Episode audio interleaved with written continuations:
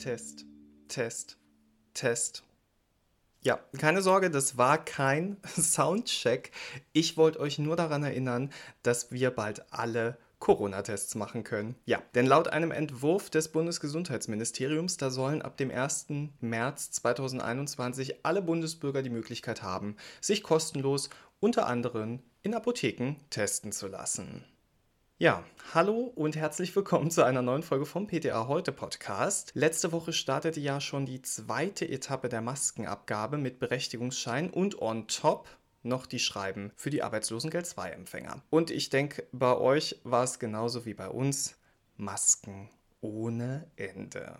Bevor also jetzt die Woche wieder losgeht und wir wieder mittendrin stecken, dann nehmen wir uns einen kurzen Moment Zeit, nehmen uns vielleicht eine Tasse Tee oder Kaffee und besprechen mal, was letzte Woche so los war. Die Themen heute: Corona-Test in der Apotheke, Mythen und Fakten, AstraZeneca, Mittel der dritten Wahl und Interaktion HCT und Vitamin D mit Calcium. Ja, wie gerade schon erwähnt, laut einem Entwurf des BMGs, verkündet durch Jens Spahn, sollen ab dem 1. März 2021 Menschen in Deutschland easy und kostenlos an Corona-Tests kommen können. Unter anderem in Apotheken. Aber ist das denn sinnvoll, dass sich jetzt alle testen? Meine Kollegin Conny Neth, die hat in meiner Lieblingsrubrik bei PTA heute.de mal wieder Mythen auf den Prüfstand gestellt. Da steht ja zum Beispiel die Behauptung im Raum, dass durch die vielen Testungen logischerweise auch die Zahlen steigen, weil sie ja falsch positive Ergebnisse liefern und dann verlängert man den Lockdown ja immer weiter. Prinzipiell stimmt das. Die Schnelltests zeigen eine zumindest zu einem geringen Teil falsch positive Ergebnisse. Und logischerweise, je mehr Tests man macht, desto höher fällt diese Anzahl an positiven Tests aus. Allerdings fallen diese positiven Tests noch gar nicht richtig zu Gewicht, weil ein positives Ergebnis aus einem Schnelltest, das wird genau wie ein negatives erstmal noch nicht an das RKI gemeldet. Für die Veröffentlichung der Infektionszahlen ist das RKI verantwortlich, aber das positive Ergebnis aus einem Schnelltest, das meldet man an das Gesundheitsamt und das veranlasst dann einen PCR-Test. Sollte dieser positiv sein, dann wird das Ergebnis an das RKI gemeldet. Also es gibt keine Chance, hier die Zahlen künstlich nach oben zu treiben.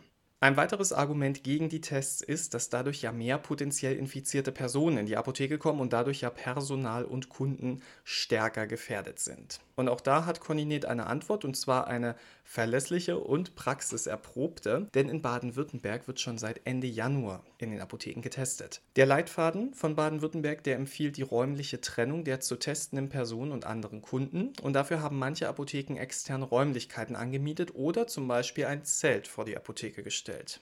Dann gilt natürlich, es müssen die allgemeinen Abstands- und Hygieneregeln beachtet werden. Also alle desinfizieren sich vorher die Hände, auch die Leute, die zum Test kommen. Und alle tragen eine korrekt sitzende medizinische Maske oder einen Atemschutz. Außerdem, und das ist ganz wichtig, da dürfen nur asymptomatische Personen zum Test in der Apotheke erscheinen. Also Personen, die nicht potenziell als infiziert gelten, sondern Leute, die aus irgendwelchen anderen Gründen einen Schnelltest benötigen. Und dazu zählen zum Beispiel Erziehende, Lehrende, Mitarbeiter in der mobilen Altenpflege oder auch Personen mit roter Corona-Warn-App. Außerdem empfiehlt sich ein Terminvergabesystem. Das kann entweder online oder per Telefon passieren und so könnte man die Tests auch außerhalb der regulären Öffnungszeit anbieten. Ihr seht also, wenn man diese Voraussetzungen erfüllt, dann kann man ohne Gefahr Tests anbieten. Jetzt ist es natürlich so, und das habe ich jetzt schon viel im Internet gelesen, in Kommentaren von Kollegen und Kolleginnen, es ist nicht jeder Apotheke räumlich, personell oder finanziell möglich. Das ist auch völlig okay. Ich möchte aber an der Stelle kurz die Kollegen erwähnen, die das bisher machen. Also ich finde es wirklich sehr cool, dass wir schon so viele Apotheken in Deutschland haben, die das machen und die so einen Beitrag leisten zur Bekämpfung der Pandemie. Also liebe Kolleginnen, danke für eure Arbeit und auch für die immense Organisation, die damit verbunden ist. Die anderen Mythen und Fragen rund um die Corona-Tests in den Apotheken, die findet ihr auf ptaheute.de. Da könnt ihr gerne mal reinschauen, das ist sehr interessant. Ja, und da wechseln wir ganz galant das Thema und sind bei dem Impfstoff von AstraZeneca. Wir bleiben ein bisschen bei Corona. AstraZeneca, da kommt bei uns allen ja so ein bisschen hm, komische Gefühle hoch, oder? Der Impfstoff von AstraZeneca, ein Impfstoff, der von Anfang an in der Kritik stand. Unwirksam, Mittel der zweiten Wahl, ich will einen richtigen Impfstoff und so weiter. All das musste sich der Impfstoff von AstraZeneca anhören und einige Menschen haben bereits ihre Impftermine abgesagt, weil sie sich nicht mit AstraZeneca impfen lassen möchten. Aber ist das denn gerechtfertigt? Das offizielle Statement der STIKO dazu lautet, für die Impfentscheidung ist es derzeit nicht relevant, welchen Impfstoff man bekommt. Jeder, der ein Impfangebot wahrnimmt, erhält nicht nur einen zugelassenen Impfstoff, sondern auch ein von der STIKO je nach Altersgruppe empfohlenes Präparat. Alle drei derzeit in Deutschland verfügbaren Impfstoffe erfüllen die Kriterien der Wirksamkeit und Sicherheit. AstraZeneca ist so ein bisschen ins Kreuzfeuer geraten. Das liegt an mehreren Sachen. Wollen wir kurz drüber sprechen. Erstmal, der Wirkstoff von AstraZeneca ist vektorbasiert und relativ günstig. Und das Schöne ist, er muss nicht wie Moderna und BioNTech bei unter minus 70 Grad gelagert werden. Das heißt, er ist unfassbar praktisch für die Bekämpfung der Pandemie. Laut Christian Drosten gibt es aber beim Image von AstraZeneca ein sehr großes Problem. Die Daten aus Teilstudien sind schnell häppchenweise veröffentlicht worden große Pharmakonzerne handhaben das normalerweise so, dass sie wirklich erst am Ende gesammelt publizieren. Und das war ein bisschen das Problem.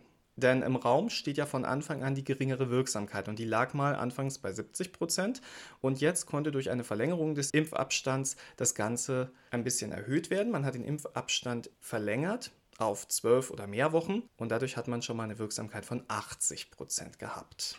BioNTech und Moderna liegen jeweils bei über 90 Prozent. Jedoch muss man jetzt sagen, dass die einzelnen Impfstoffe nie gegeneinander verglichen wurden. Dafür müssten sie nämlich unter den gleichen Bedingungen verimpft werden. Und bisher fanden die jeweiligen Studien jeweils in anderen Ländern mit unterschiedlichen Populationen statt. Man kann also gar nicht pauschal sagen, AstraZeneca ist schlechter wirksam.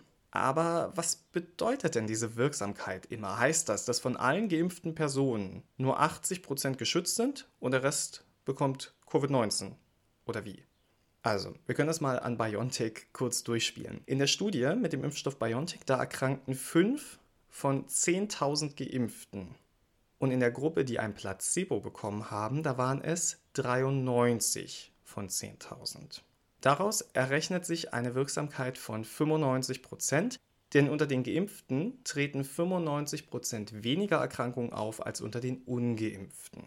Angenommen wird, dass alle drei Impfstoffe, die wir in der EU bereits haben, einen Großteil schwerer und potenziell tödlicher Fälle verhindern. Also theoretisch kann ich mich infizieren, ich bin aber durch die Impfung geschützt. Das heißt, ich werde entweder einen milden Verlauf haben oder gar keine Symptome.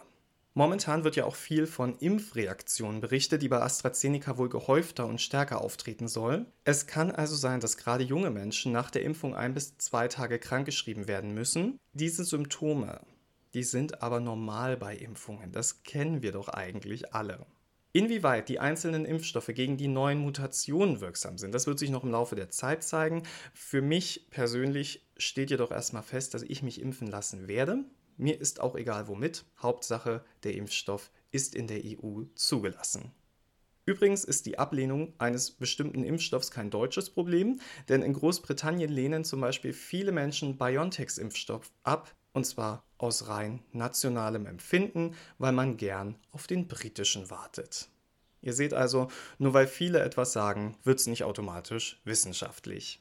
Was aber wissenschaftlich erwiesen ist, das ist die Arzneimittelinteraktion bei bestimmten Medikamenten und anhand eines Beispiels sprechen wir jetzt mal drüber. Denn heute geht es um die gleichzeitige Einnahme von Vitamin D und Calcium mit HCT. HCT, Hydrochlorothiazid und das ist verrät der Name vielleicht schon, ein Thiazid-Diuretikum. Im Volksmund eine sogenannte Wassertablette. Logisch, weil unter der Einnahme von Diuretika, da muss man öfter mal zum stillen Örtchen laufen. Daher sollte man diese Medikamente auch morgens einnehmen und nicht am Abend, denn abends, da will man ja schlafen und nicht zur Toilette. Man verliert durch die erhöhte Menge an Flüssigkeit natürlich auch mehr Elektrolyte. Andere Stoffe jedoch, die werden eben nicht mehr so gut ausgeschieden. Und jetzt kommen wir zum Thema des Ganzen. Denn all das ist bei Interaktionen zu beachten. Zum Beispiel ist die Ausscheidung von Calcium unter HCT vermindert. Jetzt haben wir Vitamin D. Und Vitamin D wiederum erhöht die Aufnahme von Calcium aus dem Darm. Das heißt, wir haben jetzt zwei Medikamente, die den Calciumspiegel erhöhen. Oh oh, was jetzt? Also prinzipiell ist Calcium toll. Es sorgt in den Knochen und Zähnen für Stabilität, ist zudem an der Erregungsleitung und an der Muskelkontraktion beteiligt. Steigt der Calciumspiegel zu sehr an, dann kommt es zu einer sogenannten Hyperkalziämie. Und diese kann sich durch Symptome wie Übelkeit und Erbrechen, Verstopfung, Schwindel bis hin zu Bewusstseinsstörungen äußern. Wenn ein Patient also über längere Zeit Calcium und HCT oder Vitamin D und HCT oder ein Kombipräparat aus Calcium und Vitamin D und zusätzlich noch HCT einnimmt, dann sollte er alle seine Ärzte darüber informieren und sein Calciumspiegel sollte regelmäßig überprüft werden. Übrigens kann HCT auch die Lichtempfindlichkeit der Haut steigern und deswegen sollten Patienten unter HCT auch immer entsprechende Sonnenschutzmaßnahmen ergreifen, damit sie eben keinen Sonnenbrand oder eine lichtbedingte Dermatose bekommen. So, schön, dass man mal wieder über Medikamente sprechen konnte. Ne? Ich glaube, das fehlt uns allen momentan ein bisschen, weil wir eigentlich nur noch mit Masken beschäftigt sind. Aber ich habe die Tage eine Aussage von Nina Schackmann gelesen und Nina Schackmann ist Vorstandsmitglied beim BVPTA. Liebe Grüße. Und sie hat die Tage auf ptaheute.de gesagt, wir helfen mit unserem systemrelevanten Beruf Millionen Menschen, sich besser zu schützen. Darauf sollten wir doch stolz sein, auch wenn es mal eintönig und nervtötend ist. Ja, und ich verspreche euch schon mal, wir werden uns auch wieder über Erkältung und Mückenstiche aufregen. Das wird garantiert kommen. Daher bleibt gesund, habt eine schöne Woche. Bis nächste Woche und gehabt euch wohl.